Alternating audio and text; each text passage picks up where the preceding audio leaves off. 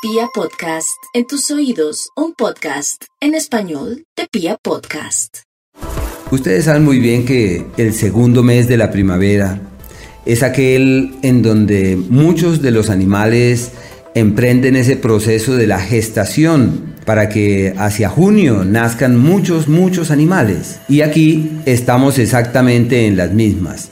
Los Tauro, el tiempo de los embarazos, del amor, del placer, de la plenitud, del gozo, de la diversión y no olvidar que uno debe divertirse. La vida no solamente es para trabajar, hay que pasarla bien, hay que divertirse.